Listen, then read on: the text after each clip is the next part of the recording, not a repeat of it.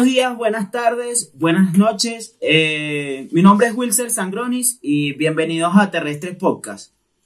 De verdad que muchas gracias a todos los que nos están sintonizando, a todos los que le provoca ver a este par de locos hablando.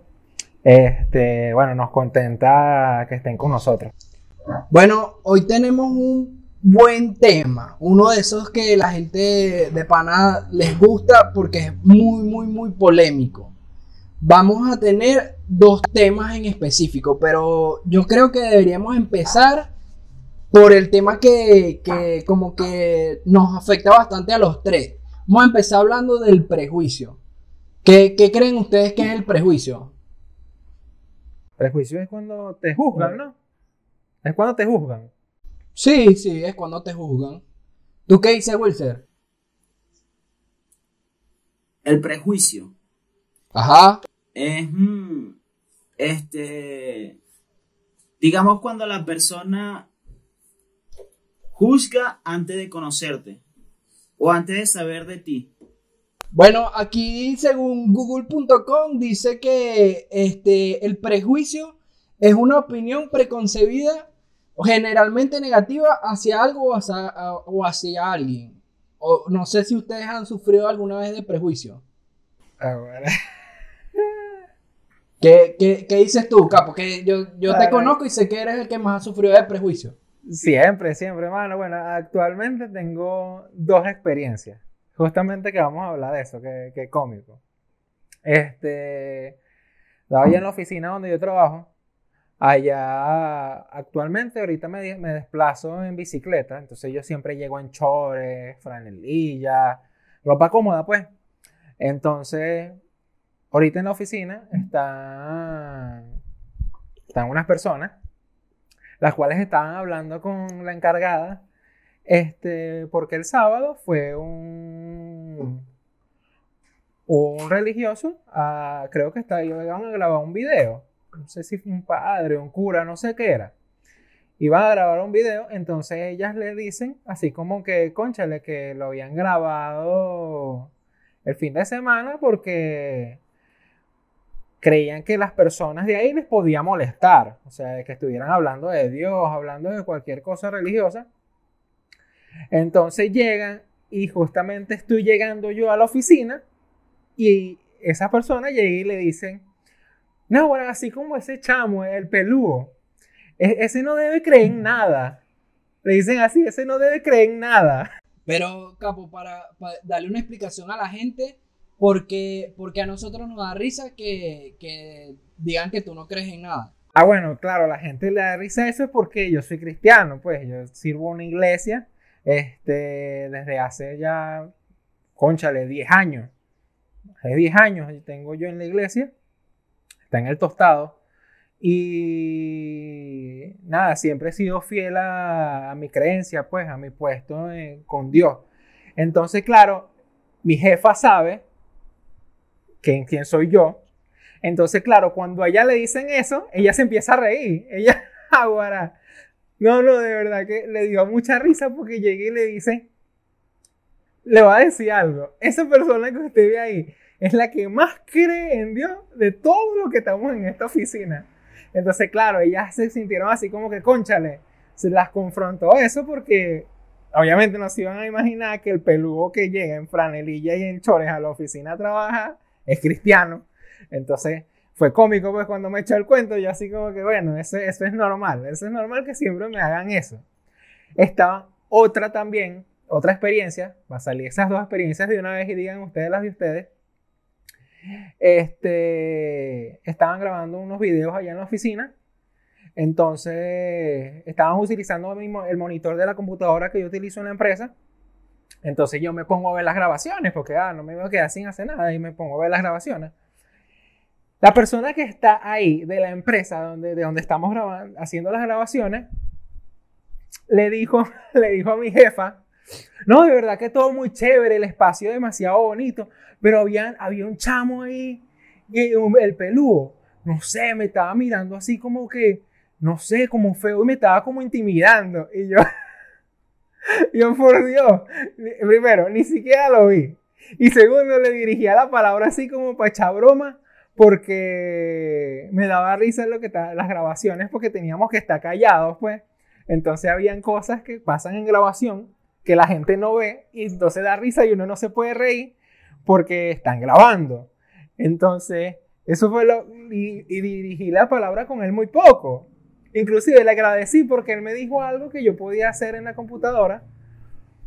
Y le dije, no, mano, muchas gracias. Pero o sea, sí, y que yo lo estaba intimidando. De paso yo.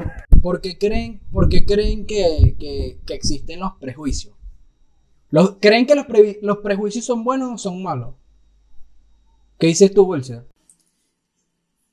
Coño, ahí, hay una, hay una cierta rivalidad. Porque digamos que, que también sin prejuicio, eh, las personas eh, tendrían demasiada confianza en otras personas. O sea, por ejemplo, uno de los detectores de que te puedan robar es el prejuicio. ¿Sí me entiendes? Sí, sí. Pero yo creo que eso se remonta mucho, mucho más atrás. Yo creo que, eh, por ejemplo, en la época donde la gente cazaba o ese tipo de vainas, eh, la gente se daba cuenta por lo menos cuando era un animal peligroso y eso lo transmitía en tres personas y se quedaba como que ese animal era peligroso porque obviamente le hizo daño a alguien en un momento y siempre se quedó así. Pero si te pones a dar cuenta, en realidad también este, eh, hay una vaina que aparece en internet que se llama Pack, que son por ejemplo eh, como las cosas que utilizan un grupo de personas en específico. Entonces se puede decir que también podríamos tener prejuicios por cómo, como te vistes prácticamente. Porque, por ejemplo, si yo te digo que una caraja que se pinta el pelo de morado, tiene el pelo corto, tiene el, piercing en la nariz, eh, utilizar ropa negra, tú ya tienes... Lesbiana. Eh, eso, dicen eso, eso es lo que dicen. Ese es un prejuicio que ya tenemos acerca de las personas, pero la verdad es que también... Tú me estás escribiendo ¿Tú me estás escribiendo una ex tuya? qué? Yo creo que tuya. Yo creo que, yo creo que tuya, yo creo, yo creo que tuya, ¿viste? No, no, Lo que pasa es que en realidad eh, las personas también es como para pertenecer a una tribu. Creo yo que como para pertenecer a un grupo, este, em, se empiezan a comportar igual, empiezan a hablar de la misma manera. Eh, por ejemplo. Pero, eso, pero eso pasa es cuando, por ejemplo, en un cierto grupo de personas que compartan el mismo pensamiento y el mismo criterio, es, como... Pero, pero si te pones a definir, si te pones a darte cuenta, por ejemplo, vamos a ponernos un grupo en que nosotros tres pertenecemos. Las personas que juegan rugby, por lo general, son personas medio gordas, chibúas, eh, les gustan las cosas rudas, ese tipo de cosas. Nosotros pertenecemos, aunque nosotros creamos que no, a un grupo de personas, a una tribu, que eso también nos genera... ¿Le gusta el, ¿le gusta el sábado? No, bueno, no sé, a mí no me gusta. A capo. Ah, menos. Uy. Ya, ya nos revelaste tus gustos sexuales, Wilson. Y que eres la pasiva. No, es que no, esa pegato. Este. Sí, sí, pero hay algo aquí. Por ejemplo, a mí me han pasado mucho, mucho, eh, muchas, muchas veces este tipo de cosas, porque también es como que parte del día a día. Y más que uno eh, siempre anda, que si chibú, uno no anda pendiente de, de, de o sea, de, ah, sí, me voy a cortar el pelo, voy a andar arregladito, no sé qué. Y mayormente, por ejemplo, a mí me ha tocado eh, como que tratar de, pulir como mi estética, eh, porque yo trato con clientes finales, entonces eh, digamos que, que, siempre tengo reuniones y siempre trato de que, por ejemplo, una camisa larga, qué sé yo, porque soy la persona que cierra el negocio, entonces este, si yo voy en short, en unas bermudas, en una franelilla, como yo iba a la universidad, lo, más probable es que, es que no cierre ningún negocio. Eh, en realidad, este, creo que una buena presencia hace que, que tú puedas, mm, que puedan confiar en ti, por lo menos. Pero ¿crees que la presencia importa realmente si tu trabajo es el que habla por ti? Porque, por ejemplo, si tú te pones a darte cuenta, hay millonarios como, qué sé yo, Steve Jobs, eh, Bill Gates, y eran prácticamente mm, entre nerd y hippie. Y eran una vaina que la presencia ya no lo definía y, sin embargo fueron una de las personas más, más influyentes del siglo XXI. Mano, yo te digo algo, por ejemplo, en nuestro ámbito laboral, en nuestro ámbito, pues, la mayoría de gente ya sabe que una persona chibúa con lentes, tatuaje, tatuaje piercing y todo ese tipo de cosas ya lo asimilan ya con el arte o eres rockero o eres algo que tenga que ver o con el diseño, pues ya de una vez, pan, eso es definitivo, pues ya la gente cataloga ya de que somos algo, pues, ¿sí me entiendes?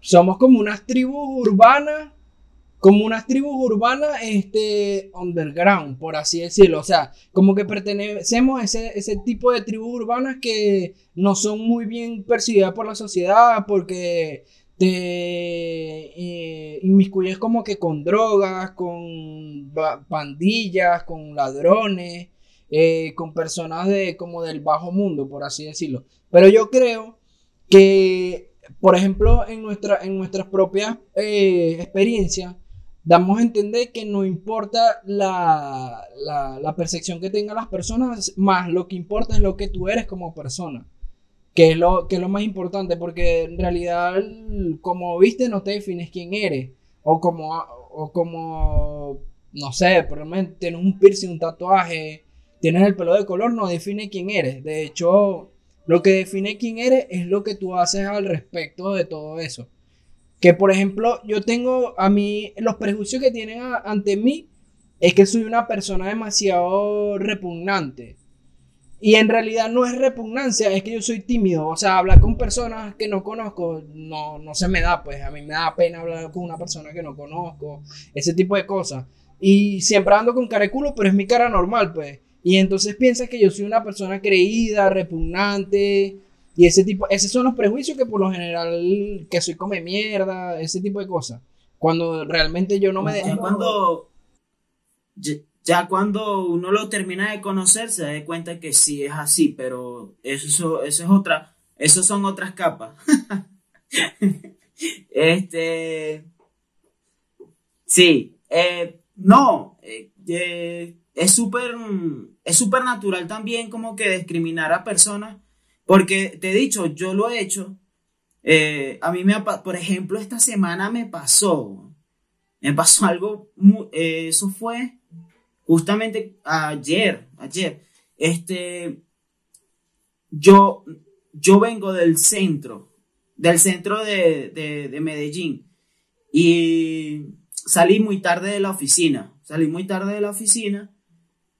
Y, esa, oficina, esa oficina es nueva, pues, esa oficinita es nueva. Y es, primera vez que salía tan tarde. Hermano, y voy a buscar mm, eh, para eh, transporte público, pues voy caminando, no sé qué, y tal. No me pasa ninguno, chamo. No me pasa ninguno, ninguno. Y yo, oh, y la calle sola, y algunas personas pasando. Y yo digo, bueno, voy a caminar, voy a caminar hacia, hacia donde hay, hacia donde consigan más personas. Entonces, ah, caminando y tal. Y yo, yo voy así como perdido. Y tú sabes que una de las cosas que uno tiene, o sea, uno no puede hacer, tú no puedes andar caminando en la calle como perdido, mano. Eso es, eso es ley. No puedes andar en la calle como usted tiene que andar súper confiado. Así no sepas de dónde esté. Entonces, yo empiezo a caminar así como perdido, mirando para los lados. Y de repente escucho una voz al lado mío y me dice, me dice, ¿qué fue lo que me dice? Este, eso parece una, una estación de taxi, me dice. Y yo, yo, pero ¿de dónde salió este diablo? Dije yo. Y, y, el, y el tipo era un, un pana que es uno de estos típicos que salió caminando de Venezuela porque cargaba su, su morralito de, de Venezuela con los tres colores, unos zapatos que tendrán como cinco meses dándole, dándole duro, porque unos zapatos negros totalmente, eh, unos pantalones así ya en lo último, una camisa que, que, que era negra, pero ya se ya era gris, o sea, ¿Me entiendes? El tipo tenía un aspecto. De, de eso que le, que le llaman los caminantes. Sí, pero el tipo tenía un aspecto, hermano, que yo dije, bueno, aquí fue. Aquí fue. Aquí. Aquí fue. y, y, y, en fin, nos pusimos fue a hablar, a hablar. Y, y claro, yo de una lancé mi venezolanidad, pero al 100%. Y yo dije, subiendo nivel de venezolano, listo Sí, empecé a hablar con él, ta, ta, ta, ta, no sé qué. Y, y nada, mano, más bien el tipo me acompañó hasta la parada. Me dijo, dale, hermanito, cuídate, que no sé qué. ¿Me entiendes? O sea, y, y, la primera impresión fue que este tipo me arroba aquí. Lo que pasa es que uno está tan, bueno, legalmente está tan traumado que, por ejemplo, yo ando por la calle y siempre ando activo con los carros que vienen, las motos, quienes vienen. Si un carro pasó más de una vez, estoy más activo aún. Que si pasa la tercera, busco otro camino. Yo me imagino que en otros países ya no, no, no pasará eso tanto, pues. O por lo menos la gente no le parará tanta bola. Por ejemplo, tú porque vienes, tú porque vienes de Venezuela y, y tú vivías en la zona norte y tú sabes cómo es todo eso. Pero, por ejemplo, si tú creo que, yo me imagino que si tú fueras vivido en, en Colombia allá todo este tiempo, no te asustas porque ves a un pana que te está llegando de la nada, porque tal vez allá eso no es raro, pero aquí, aquí obviamente sí, pues aquí alguien te llega así a las 8 de la noche, 9 de la noche, ya uno está pensando para dónde voy a correr, pues, ya uno para dónde voy a correr, no sé, he hecho gritos o lo que sea, pero es por, por, por, como, por la cultura de aquí, pues. Me imaginé a Capo corriendo y gritando. y con el pelo suelto, mano. Y un tipo altísimo con el pelo largo así. ¡Ah! ¡Ayúdenme! Y el chamo, no me persiga, no me persiga. Bueno, pero realmente. No, sí, sí. Realmente los prejuicios es algo que te puede ayudar porque te mantiene en alerta, pero realmente hay prejuicios que perjudican a los mismos humanos como que, por ejemplo, si una persona, o sea, hay, prejuicios que son racistas, como que, por ejemplo, hay prejuicios que dicen que el colombiano no es gente, porque el colombiano es ladrón, cosa que obviamente no todos los colombianos son así. O en este caso los venezolanos, que todos los venezolanos ahorita que están inmigrando son ladrones, la, verdad tampoco es así. O, o, que, o qué sé yo, pues, o sea, por ejemplo, que la gente de de las zonas andinas son personas como medio estúpidas, porque eso, ese es el prejuicio que tienen de esas personas, cuando la verdad no es así. O sea, hay prejuicios que de repente, que si una persona es negra, eh, es un, eh, tiene algo malo va a ser, pues, ¿me entiendes? Son prejuicios que tienen personas que no deberían existir. Porque... Bueno, a mí, por ejemplo, a mí siempre me decían que el colombiano o la hace la entrada o la hace la salida. Y, y ya bueno, ya, ya últimamente eso se ha transformado también por la, la, la, situación de Venezuela. Por ejemplo, aquí hay un tema muy delicado a nivel político en, en Bogotá. Está feo. Eh, no sé si, si, si, han leído alguna información, pero, pero yo por lo menos yo me mantengo a la raya de, todo, de, de todas esas noticias, de, de toda esa información porque legalmente, o sea, no, no me gusta enterarme de, de, esas cosas, pues, pero, al, o sea, en fin, una política de, de Bogotá dijo que, que, que, prácticamente este, los, los venezolanos fueron eh, a, puro, a puro hacer cosas malas, pues. Entonces, si hay, si hay personas que hacen cosas horribles y si hay personas lo que, lo que pasa, lo que no, lo que pasa es que existe una vaina en la política que de hecho esa mierda creo que lo inventó Goebbels, que marico para que la gente no, no, no se fije en tus malas políticas, en lo que tú la estás cagando, siempre tienes que buscar a un enemigo. Entonces, por ejemplo, ellos obviamente con sea, no digamos, obviamente no todos los venezolanos que están viajando al exterior son buenos, pero eso es en, en todo el mundo. No todo el mundo es bueno. Entonces, ¿qué van a hacer ellos? Como obviamente son el país vecino y la mayoría de los venezolanos se están yendo y están pasando por allá, este, obviamente, una de las políticas de ellos va a ser echarle la culpa a los venezolanos. Si te pones al contrario, aquí en Venezuela, ¿a quién le echa la culpa?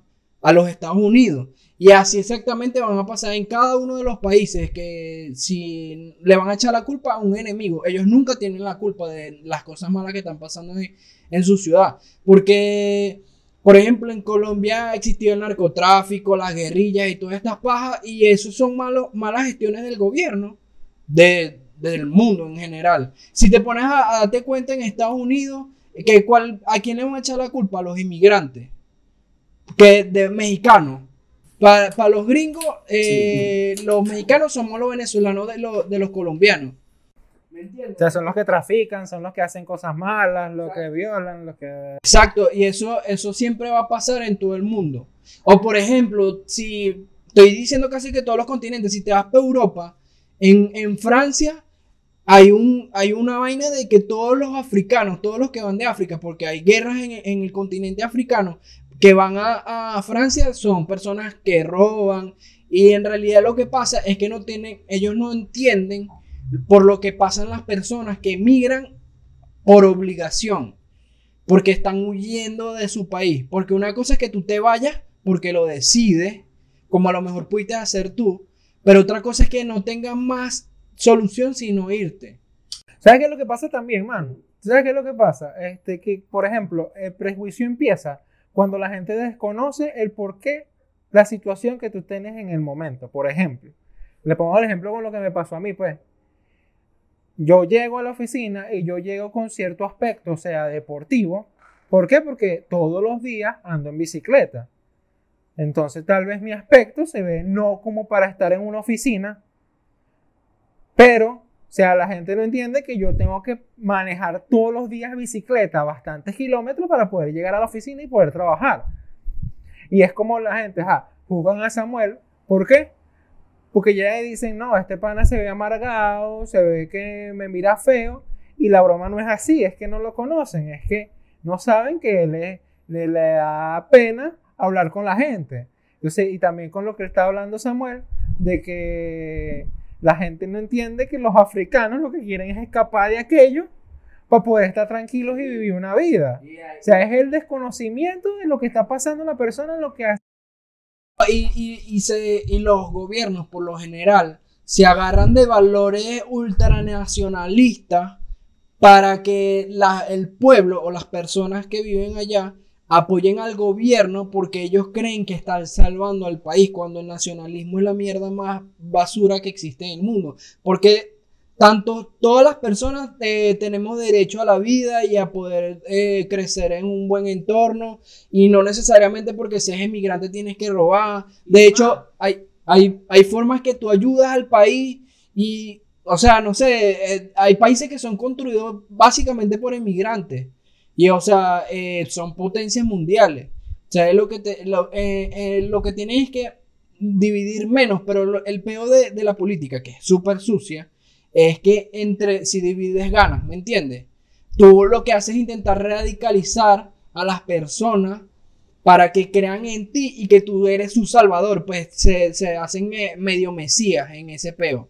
Por eso yo creo que es muy peligroso en este, la, la radicalización de las cosas. Porque tanto como la religión, como los deportes, porque hay gente que se mata por un juego de fútbol, eh, obviamente la política, o sea, todo eso es un mugrero prácticamente. Sí, y ahí nosotros escogimos hablar de las dos cosas hoy. Y hoy, hoy, también queremos hablar sobre la eh, espiritualidad. Esa misma vaina. Porque eh, a pesar, nosotros... Fíjense de algo, Samuel tiene tanto, tanto, tanta creencia en, en, en Dios, en todo esto, que no puede decir la palabra espiritualidad. Y me costó a mí también, marico, que la dilla. Espiritualidad. Ahí te ahí sí la puedes decir. No, pero es que yo no digo que no creo en Dios. Solo que creo a mi manera. No creo en las dogmas religiosas, no me gusta eso. Siento que te pone, te, Te encierra. Te Sí, encierra. te hacen inecto. Marico, es como los... Ve, ve, yo, veo, yo, yo veo a la religión, a la religión, a la religión como la política. Lo- lo- los políticos siempre te van a querer bruto, siempre, para poderte dominar. La religión también te van a querer, o sea, que tú no tengas tus propios criterios. Pero, pero, ya, no, ya va, todos son ya, así. pero espera.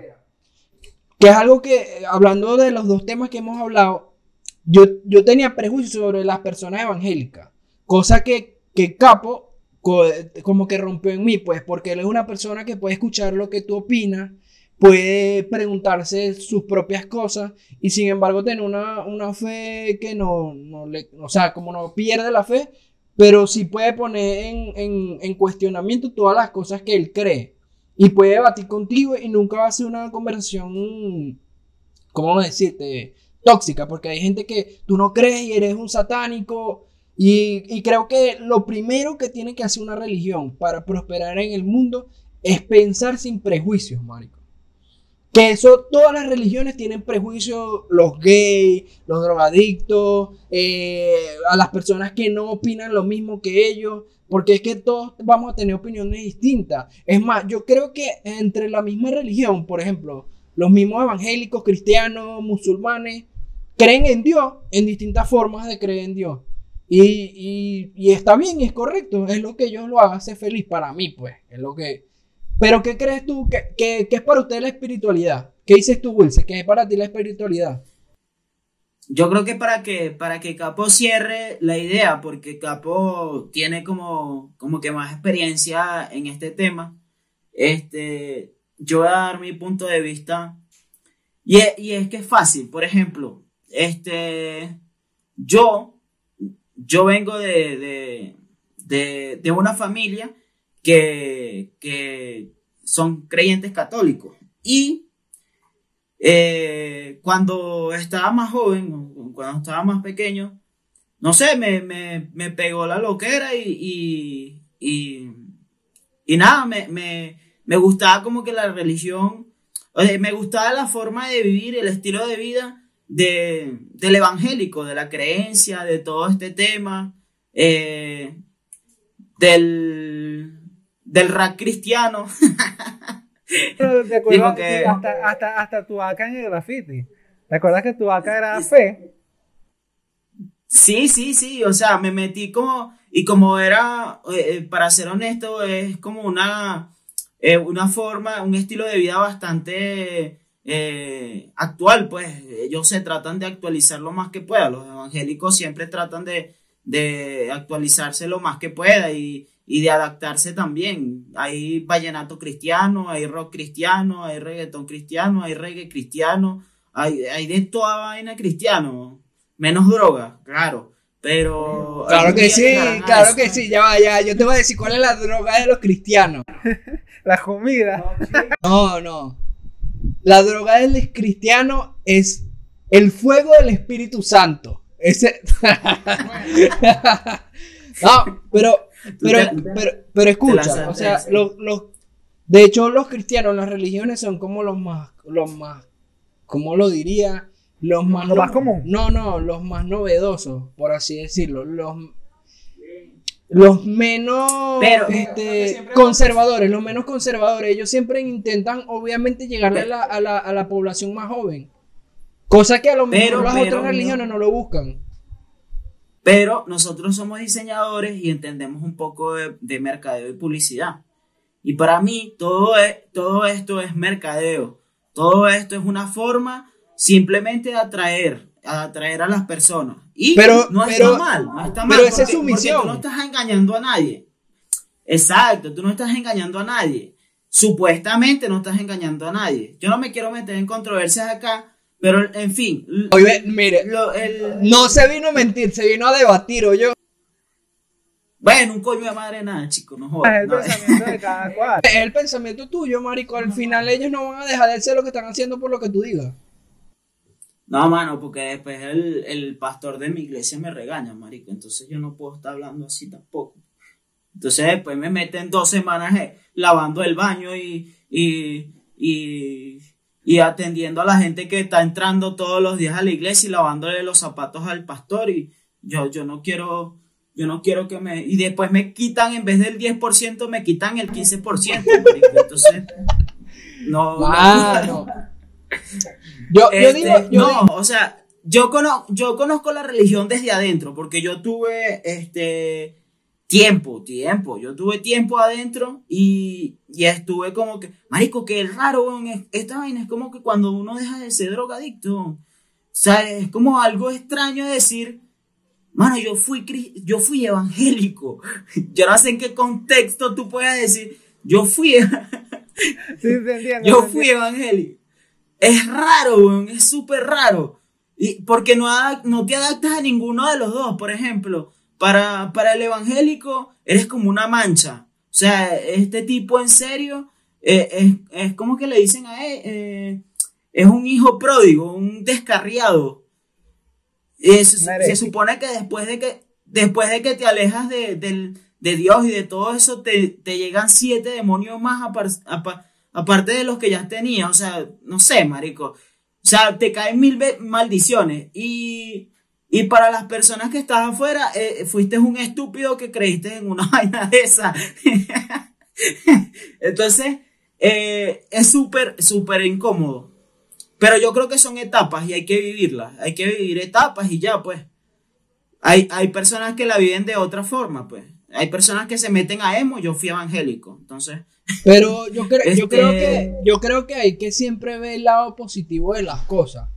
O sea, cuando, cuando eh, las personas se meten, es que lo, eh, hay, obviamente todo es mercadeo, marico, y las personas que son más influyentes a caer en las religiones son las personas que tienen peor vivir, marico. Porque están en un momento de su breakdown, están como acabados en su vida. O, mira, pasa, son drogadictos, ladrones, putas, eh, marico, son este, personas que hacen daño se hacen daño ellos mismos, eh, personas que perdieron un familiar y no lo superan, o sea, es como una, la religión, todas las cosas que tú sigues es como para tú poder sentir, sentirte bien contigo mismo, que yo no, o sea, para mí no está mal, pero lo que pasa es que te vuelves inecto a, esa, ese dogma, pues, o sea, te quieren como imponer unas reglas muy estructuradas.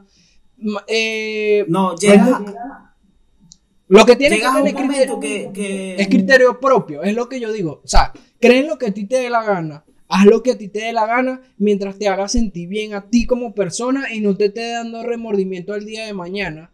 Y que todo lo veas como algo positivo en tu vida. Si el día de mañana tú quieres ser evangélico, otra vez lo vas a poder volver a hacer. Y es lo que yo aconsejaría a todas las religiones que tienen que ser más tolerantes hacia las personas.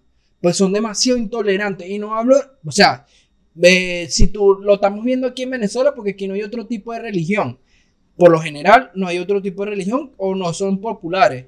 Pero los, evangélicos y los, católicos es una religión muy estúpida. Es demasiado tolerante como por decirte los musulmanes. Ese tipo de personas, marico. O sea, si tú, si tú, o sea, son personas que apedrean a mujeres y le montan cacho a su hombre enterradas hasta la cabeza, marico, y todo el mundo las apedrea. O sea, son vainas que son mucho más intolerantes. Pero sin embargo, las porque yo creo que las religiones eh, como el cristianismo, el cristianismo en general, son más occidentales y, como que son más tolerantes. Pero si, si quisiera, o sea, si me gustaría ver religiones donde fueran netamente tolerantes. A ver, no, no, todavía no conozco ninguna, tal vez no he investigado mucho, pero sí falta demasiada tolerancia, marico, en, adentro del dogma de la religión, por así decirlo. la falta de tolerancia porque creen que es. porque, ¿qué, es lo que le hace falta? Porque, porque la gente no es tolerante. Porque no es empática. No, ya va. Porque, no, la gente, yo, creo que... Tolerante. ¿Qué le hace falta? Pues, ¿cuál es ese toquecito que llega y le dice, mire, tal, esto es lo que les hace falta? ¿Qué es? ¿Para ustedes qué es lo que le falta para que la gente sea tolerante? Empatía. No, yo creo que la gente, yo creo que la gente es demasiado hipócrita. La gente es demasiado hipócrita. No acepta los errores de personas ajenas, pero las personas tienen que aceptar los errores de ellos. Y creo que por eso es que después salen, salen cosas tan oscuras por ejemplo, yo dentro de la iglesia, yo pasé a, hay niveles y yo ya yo era un líder de no sé qué y tal y no sé qué más. Entonces, este, digamos que yo me enteré de cosas oscuras, oscuras, oscuras, porque tú sabes que dicen que, por ejemplo, los católicos van a una a un sitio ahí y se confiesan y tal, y le dan cinco Ave cuatro y ya, y, ya los perdonó Dios. Eh, entonces, nosotros no tenemos nada, o sea, nosotros, o sea, los, los evangélicos no tienen nada similar, sino que lo más parecido es que una persona es como padre espiritual de otra, es como un líder espiritual, y esa persona prácticamente es, eso, se confiesa, o sea, habla con él, no sé qué, se desahoga y tal. Y yo me llegué a enterar de cosas muy oscuras, pero de personas que no es que fueran nuevas en, la religión, o sea, no, eran personas que fueran nuevas en este estilo de vida, sino que uno se enteraba de cosas que, coño, eran feas. Y, y no sé, pues para cerrar ya con esta parte de mi, de mi versión, este, me gustaría saber, Capo, que, que Capo tiene una visión más amplia porque Capo tiene más tiempo y Capo es una persona que ha soportado nuestra amistad, ha soportado yo por, por el hecho de que conozco la religión, yo siempre lo, lo, lo confronto a él porque me encanta confrontar a los, a los evangélicos, porque me gusta hacerlo dudar, soy el diablo en ese, en ese aspecto. Y este Capo nunca ha dudado de su religión, bueno, de su creencia, entonces me gustaría saber su opinión. Pero mi opinión es que todos necesitan solución fisiológica. ¿Verdad? Usted se toma un traguito de esto y ¡boom! De verdad, se lo recomiendo. No, mentira.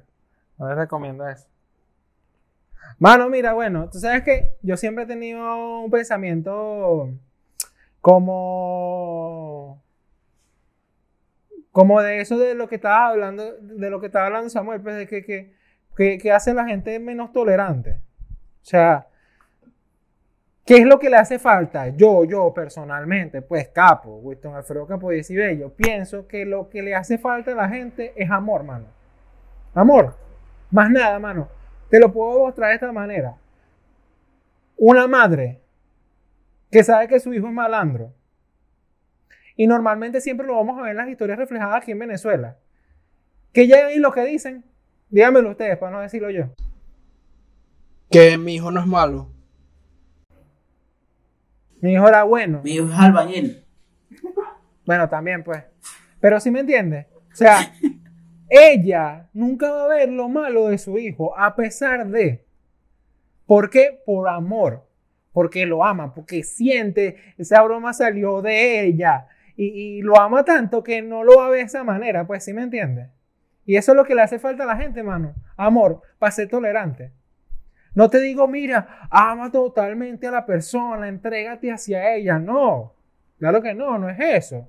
Es simplemente entiende que él es un ser humano con errores como tú, que también falla como tú, que también hace cosas que a veces tú te arrepientes, porque yo también hago cosas que de veces me arrepiento. Entonces, Claro, ahí es que acepta eso, simplemente. Esa persona tiene pensamiento diferente a ti. Acepta lo que vas a hacer, no puedes hacer más nada. Dile tu parte. Mira, mano, yo creo que podría ser así. Tal vez tú no compartas el pensamiento conmigo, pero con Chale yo creo que tú podrías hacer esto así. Yo creo que Dios a ti te apoya en esto. Yo creo. Tal, y le voy diciendo cosas porque es mi creencia, ¿sí me entiendes? O sea, son cosas que uno tiene que simplemente decir. Es lo que ustedes dicen. Que, que ustedes aprecian que yo nunca he dejado de ser lo que soy por, por hablar con ustedes. Yo siempre les he dicho, ustedes me dicen algo y al final yo no sé qué decirle. Yo les digo, mano, en realidad, lo único que les puedo decir es que Dios puede ayudarlos en esto. ¿Sí me entienden? Porque es algo, una experiencia propia que me ha pasado a mí, que he vivido yo, y que es lo único que yo les puedo decir que, conchale, me ha ayudado, mano, me ha llevado hasta aquí a ser la persona que soy, a, lograr mis sueños, a trabajar en una empresa tranquilo, a poder a poder terminar los estudios, a poder casarme. O sea, son varias cosas en mi vida que yo digo, conchale, Dios me ha ayudado y Dios me ha llegado hasta aquí. ¿Sabes qué me da risa también? Que yo siempre digo, que es lo que, que, Samuel también estaba diciendo, que, la, que las religiones le hace falta algo, y si fuera, ¿qué fue lo que dijiste? Empatía. Empatía, que si, fuera, que si tuvieran más eso, obviamente arrastrarán más a la gente. Que, que yo siempre he dicho que Cancerbero, él siempre daba un mensaje positivo, que, él, que llegaba y decía él, lo, el mundo lo que necesita es amor. Y yo, conchale, es verdad. Eso es lo que le hace falta al mundo, mano. A todo. A todo. Todos necesitamos amor. Yo creo que el mundo necesita amor y pensamiento crítico. Sí. O sea, lo que yo veo mal de la religión, que es lo mismo que, o sea, que yo digo del dogma de la religión que te adoctrinan, es que te quitan el pensamiento crítico. Tú tienes que poner en duda la religión, tú tienes que poner en duda lo que te dicen tus padres, tú tienes que poner en duda lo que todo, tú tienes que poner en duda todo y confirmarlo por ti mismo. Cuando tú hagas eso, puedes creer en eso tranquilamente, pero no antes. y hay personas que, marico, hay personas que no ponen en duda las cosas. Yo, a lo mejor, puedes poner, hay cosas que a lo mejor no tienen respuesta, pero filosofa tú mismo, marico, ya piensa en eso, eh, que te hace bien a ti en tu vida, si eso es lo que tú quieres, eh, si eso es verdad, si no es verdad, ¿qué pasaría? Marico, hay gente que no se hace preguntas nunca en nada, marico, nunca. Siempre es por donde los guíen, son como borregos para el matadero. Sí. Bueno, pero es que, por ejemplo, este... Eh, yo no sé, e, hay algo que pasa súper en las iglesias, que es este tema de que Dios me ha dicho, Dios me ha dado un mensaje para ti. Dios me ha dicho que tú, hermano mío, que tú, no sé, me tienes que dar tu carro, huevo, marico. Entonces, o sea, eh, es lo que tú dices. Lógicamente, las personas mm, Ajá, lógicamente las, las personas se dejan llevar mucho por eso. Y yo, por ejemplo, digo, mano, ahí, ahí está la Biblia, ahí está la Biblia. Lee, lee tu vaina. Y, tú que estás en una iglesia y tal, y, no sé qué más, eh, confirma todo lo que te digan a través de, de, una Biblia, a través de la palabra de Dios. Pues se supone que ese es el único, eso es lo único que dejó. Entonces, yo, por ejemplo, yo no creo en, pastores, yo no creo en, en, curas, yo no creo en, en, padres ni nada. Yo creo en Dios, pues, ¿me entiendes? Entonces, o en eso que se llama, que le pusieron como nombre Dios, porque eso también fue como que, bueno, vamos a ponerle un nombre, ¿cómo se va a llamar? Eh, Dios. Ah, sí, dale, vamos a ponerle Dios. ¿Por qué? Porque suena corto. Dale. Y se tatúa muy fácil. Este, y ya, marico, no sé, eh, pienso eso, pues. Porque en, una parte de la Biblia dice que, o sea, por ejemplo, eh, Capo, no sé, dime tú, pero yo en la Biblia no dice ningún Dios por ningún lado. ¿Cómo así? Que nunca nombran a Dios como Dios. No le ponen un nombre. Conchale, sí tenía muchos nombres en la antigüedad, sí, mano, burda. Tenía demasiado, prácticamente. Pero le, Dios, le daban como un nombre a Dios que también era, por ejemplo, de lo que yo he estudiado, que te puedo decir que eso es interesante lo que tú dices, que necesariamente tenemos que ir a la Biblia y también estudiar, pues tenemos que instruirnos para saber, qué es lo que decía Samuel, tenemos que instruirnos para en realidad saber, pues. Yo soy muy curioso en todas las cosas y en muchas religiones, pues. A mí me gusta estudiar otras religiones, otro tipo de cosas. Este, claro, la gente así como que me ve bohemio y, y broma, entonces pero en realidad es que me llama mucho la atención todo ese tipo de cosas. Entonces, este, ¿qué fue la pregunta que hiciste?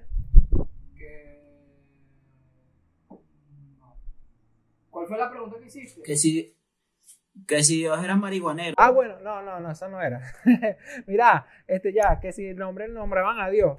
Algo que yo estudié y algo que vi, tal vez me puedo equivocar. Si alguna persona ve esto y dice, capo, estás en lo incorrecto, bueno, me dice, me escribe y me dice cómo es. Pues, pero yo había estudiado de que uno de los primeros nombres que se le dio a Dios como tal fue Yahvé.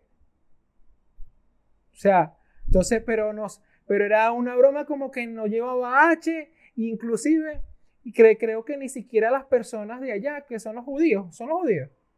sí. Sí, este, yo ni siquiera ellos pronuncian eso, pues, así como que pronunciar Yahvé, para ellos es como que no puedo, no puedo pronunciarlo porque es Dios. O sea, ¿cómo voy a, cómo voy a pronunciar ese nombre así? No, no soy nadie, pues, soy un simple humano que no puede pronunciar ese nombre.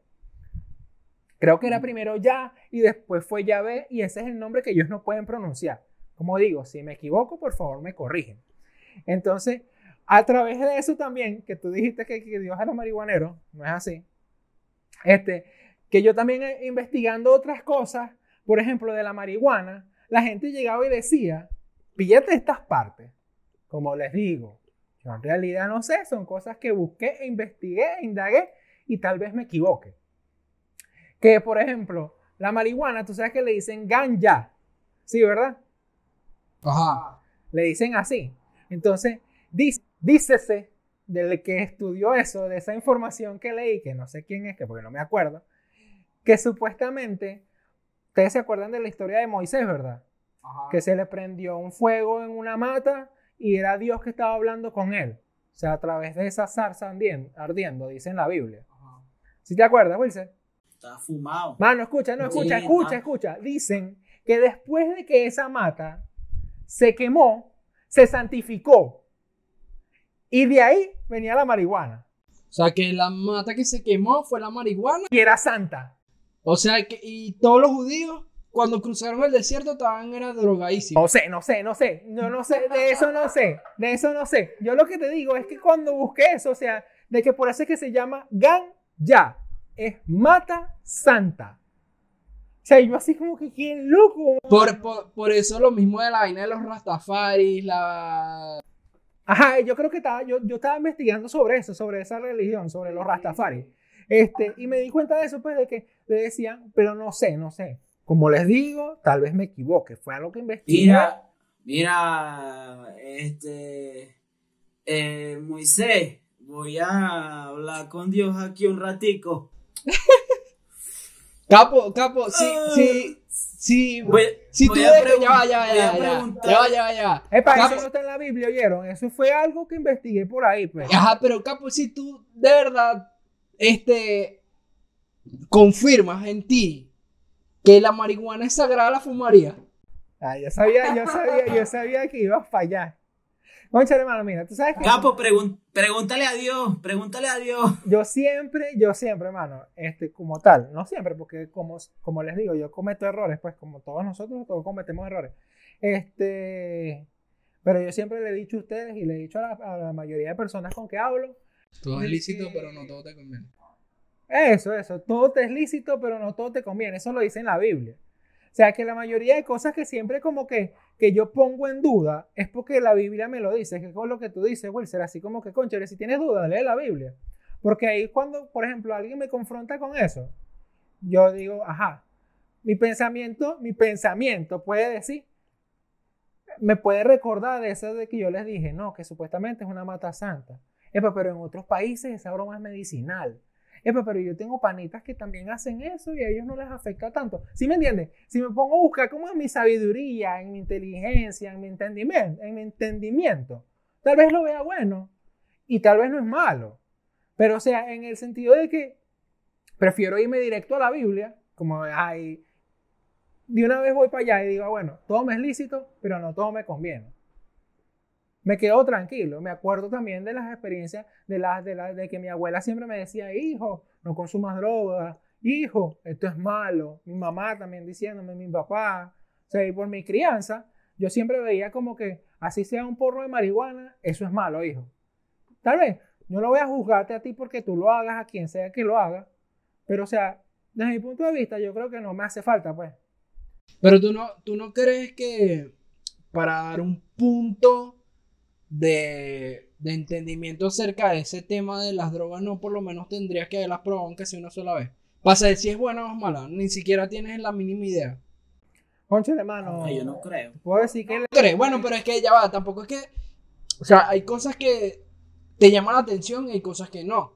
Y yo creo que tú debes probar lo que te llama la atención, sencillamente. Y si no te gusta, no lo vuelves así más y ya. O sea, Sí, siempre, tú, siempre. No lo, tú no lo planteaste.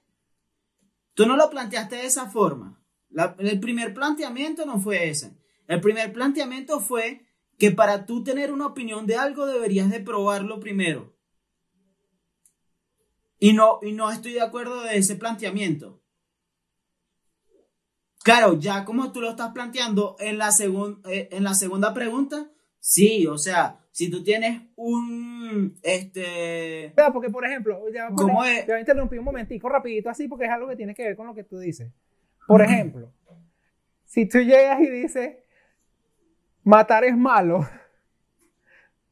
pero lo voy a comprobar matando para ver si en realidad es malo. Eso es lo que tú quieres decir, va. No necesariamente uno tienes que probarlo para poder saber que es malo. Eso es lo que tú dices, Wilson. Claro, cla- claro. Es eso, es eso. Eh, se me apagó la cámara, pero igual vamos a seguir hablando. Ajá, me Bueno, pero- escucho por, por, por el micrófono de capo. Pero puedes aparecer aquí. Vente para acá, ¿qué vas a hacer? Estamos aquí juntos. Bueno, Estamos en el mismo lugar. Ay, no puedes, y, y no puedes apuntar la, la cámara de la computadora para allá. no, no, no, no. Ah, bueno. ¿Por qué nos quieres ver? Marico, me siento hablando solo. ¿Y qué?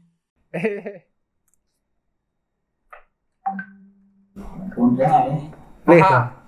No, yo lo, yo lo que digo. Ya, listo. Yo lo que digo es que sencillamente debes confirmar por ti mismo qué es bueno y qué es malo. Y que te hace, claro, tú tienes moral. Tener la moral, eso te lo inculcan. Y tú, te- tú tienes que, tú tienes que prácticamente eh, cuestionar la moral que tú tienes. Qué cosa es buena y qué cosa es mala. Y tú formas tu propia moral. Y cada individuo debería formar su propia moral. No por algo impuesto por alguien más. Con respecto a las drogas, tú deberías, si a ti te causa curiosidad, lo pruebas. Si no te causa, no lo pruebas. Y tú sabes ya cuáles son las posibles consecuencias que puedes tener por experiencia de otras personas. Pero solo tú puedes decir si es bueno o es malo. No, o sea, nadie te puede imponer que es algo bueno y que es algo malo. Marico, matar es, malo. Y si tú quieres matar a alguien, posiblemente puedas tener unas consecuencias por eso. Y si lo quieres probar, lo puedes hacer. Nadie te lo va a impedir. Solo que después te van a llevar preso y te vas a joder. Y a lo mejor puedes quedar con arrepentimiento de hacer eso, de haber hecho eso. O sea, yo lo que creo es que no deberían hacer, eh, existir muchos arrepentimientos de lo que tú haces. Si lo haces, tienes que hacerlo de forma consciente, porque quiere, y porque estás, o sea, estás dispuesto a asumir las responsabilidades por lo que vas a hacer. O sea, si tú el día de mañana quieres probar la heroína, todo el mundo te dice que te vas a volver adicto al día siguiente. Y te da la gana de probarla, pruébala, pero tienes que asumir, pues, tienes que saber que puedes asumir las consecuencias por eso. Y eso es las personas Sí. no, nunca asumen las consecuencias por las cosas que hacen. O sea, no están, no, no están, no están dispuestas a asumir las consecuencias por lo que hacen. Entonces, Tan claro que no. Tan claro que nunca vamos a monetizar ni a conseguir un sponsor de esta época, ¿cierto? ¿Importa? igual, Ese, no nunca, ese nunca fue el objetivo. Ima- imagínate, imagínate que el día de mañana nos escribe una iglesia evangélica y que, bueno, este, me gustaría salir, me gustaría ser el patrocinante de su podcast. Conchale. ¿Por qué no? de bola. Pero, que me den el pero 10% Samuel tiene que dejar de que decir recaude. tanto, tanta droga.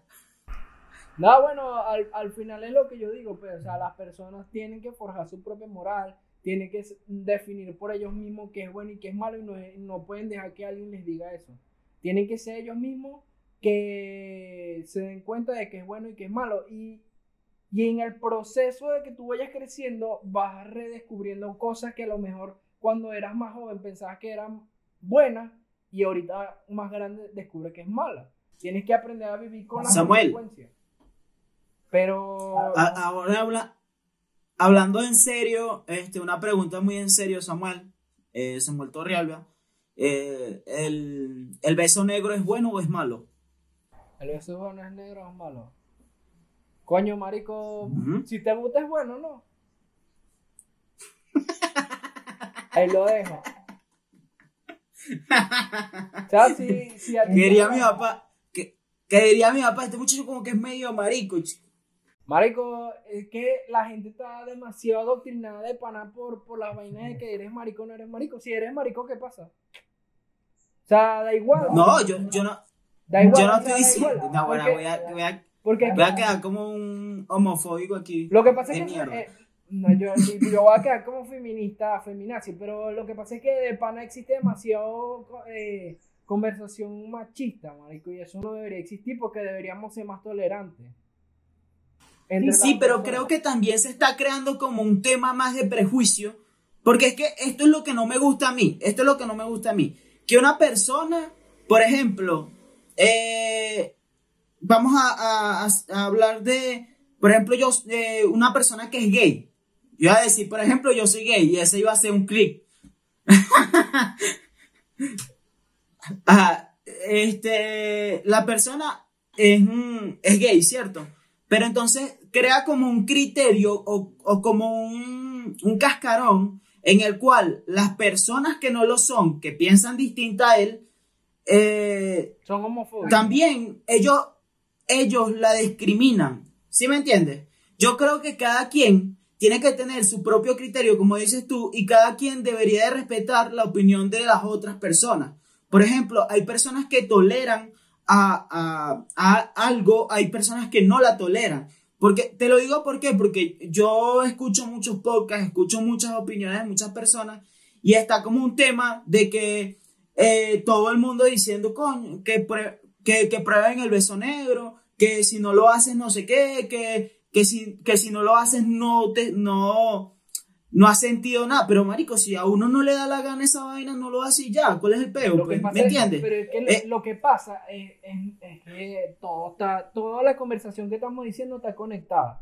Porque mira, fíjate, que, que es una cosa, ahorita los políticos utilizan eh, la conversación de, de dividir las personas para todo. Por ejemplo, están utilizando las mujeres contra los hombres, los, los homosexuales contra los heteros, los de derecha contra los de izquierda, siempre los negros contra los blancos. eh, ese siempre va a ser la conversación y siempre se van a eh, radicalizar las conversaciones porque a los, a, los, a los gobiernos les conviene que haya división, porque si hay división hay más fuerza para el gobernante, porque hay más personas que los apoyen y se, re- se re- Sí. re- ah, radicalizan, pues se, se vuelven locos.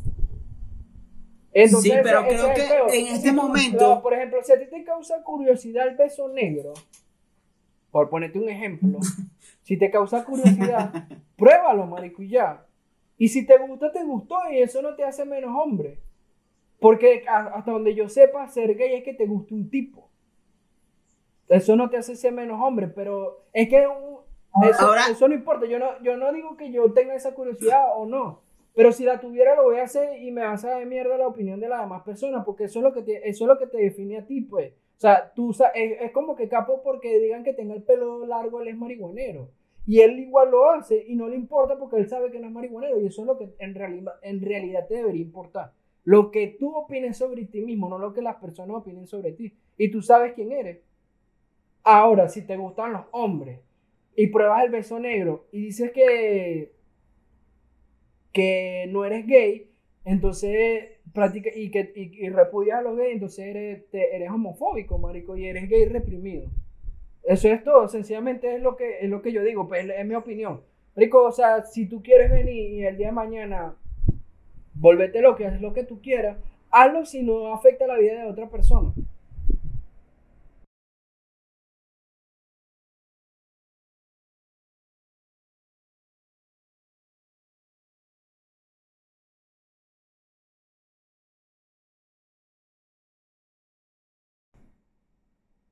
Bueno, realmente no debería, o sea, es lo que yo te digo, si lo hace, ahora vamos a ponerlo súper en el contexto evangélico. Si esa persona está con su esposa, su esposa quiere y él le gusta y él no tiene pensamientos con hombres, sino que le gusta esa sensación, no es gay, lo puede hacer hasta donde yo lo veo. ¿Qué dices tú, capo? O sea, tú que practicas esa religión, o sea, nota, no está violentando ninguno de los de las vainas que dice Dios. Hasta la, la, la, la intimidad como tal siempre en, en el ámbito cristiano, en el ámbito religioso, siempre tiene como una, unos ciertos parados, por así decirlo.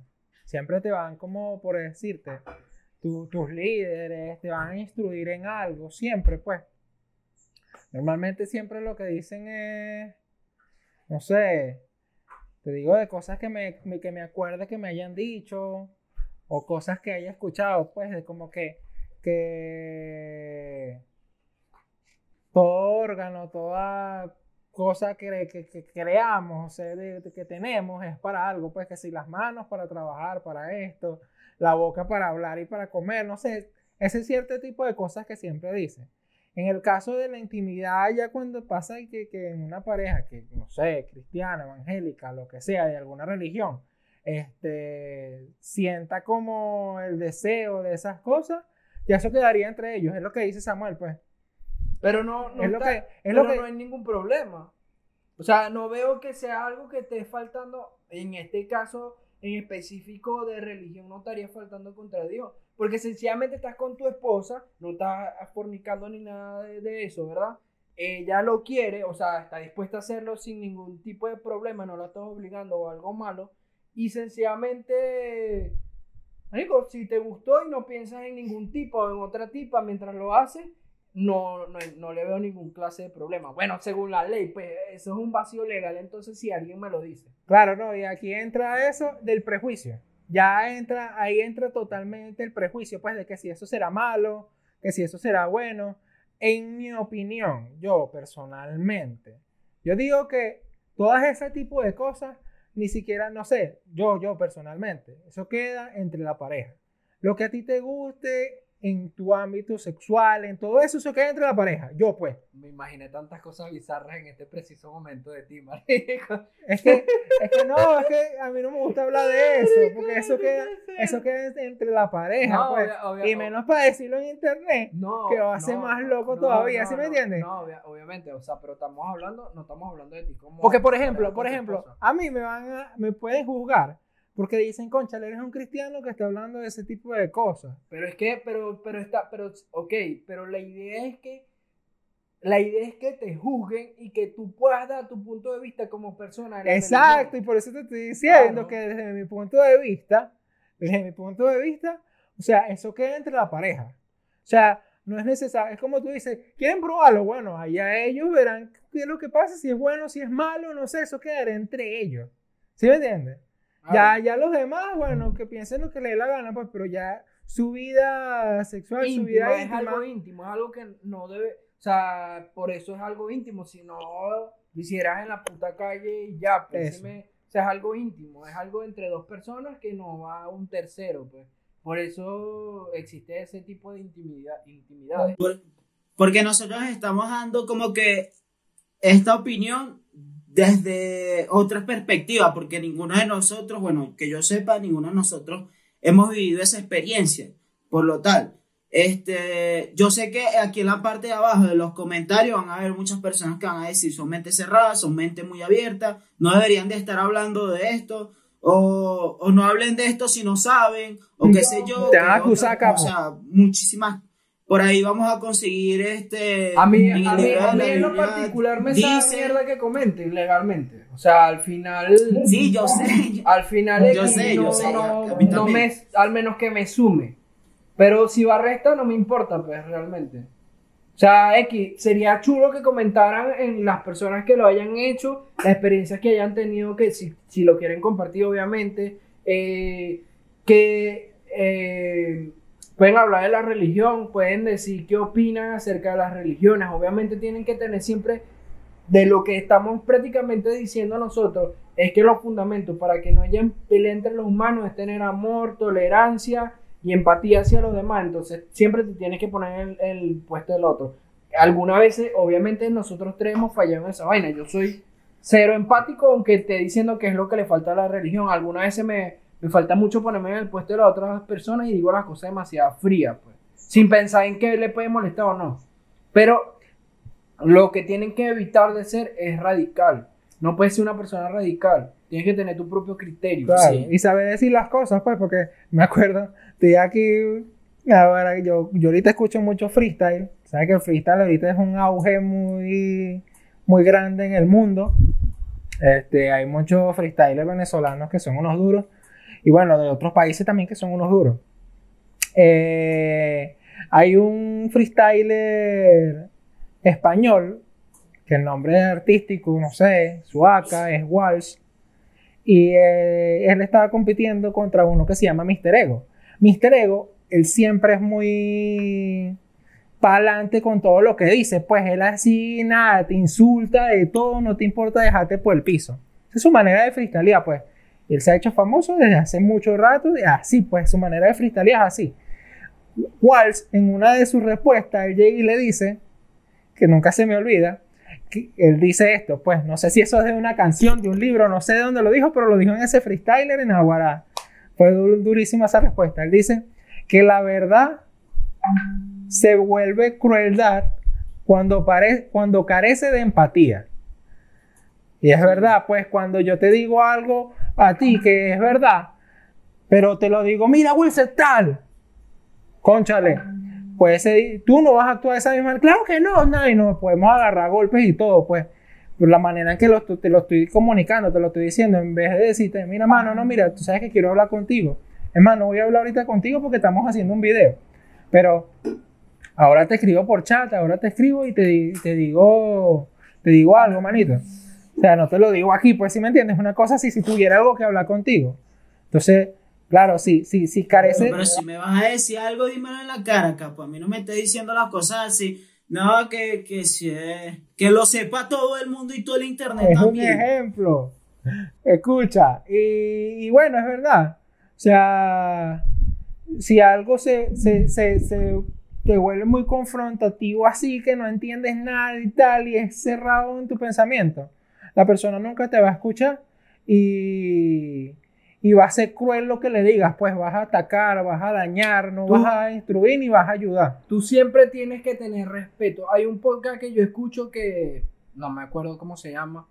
Creo que se llama Creativo. Y el chamo dice que una conversación polarizada es un acto de rebeldía. O sea, que hablar con una persona que no opine lo mismo que tú siempre va a ser un acto de rebeldía porque las personas siempre van a querer que se odien. Y la realidad es que deberíamos escuchar siempre a la otra persona porque así sea muy absurdo lo que diga, siempre puedes conseguir algo bueno de, de, de, eso. Aunque sea muy loco de lo que, de, de lo que, de su opinión. Pero aprende de ello, no, no, no, no hay, que no haya tanto odio, pues que no exista tanto odio entre las personas. Siempre tienen que eh, poder hablar y, Marico, eso siempre va a ser un acto de rebeldía, hablar con una persona civilizadamente, debatir las ideas con una persona que no opine lo mismo que tú. Tú vas a aprender de él y él va a aprender de ti y son opiniones distintas y a lo mejor él puede cambiar de opinión o tú puedes cambiar de opinión o forjan los dos una nueva opinión eh, de, las de las dos cosas. pues. Claro. Y eso es lo que, Marico, ya tenemos casi una, una hora hablando, una hora. Ya, ya creo que deberíamos dejar esto hasta aquí. Sí, vamos a darlo hasta aquí. Tenemos una hora, ocho, ocho, nueve minutos. bueno, este, ya para concluir, eh, próximamente estaremos hablando de otras cosas. Cuídense, estamos hablando. eh, Bueno, deja, de tu comentario aquí, síguenos por allá y yo me tengo que ir a trabajar. No, nos vemos para la próxima. Chao. Cuídense.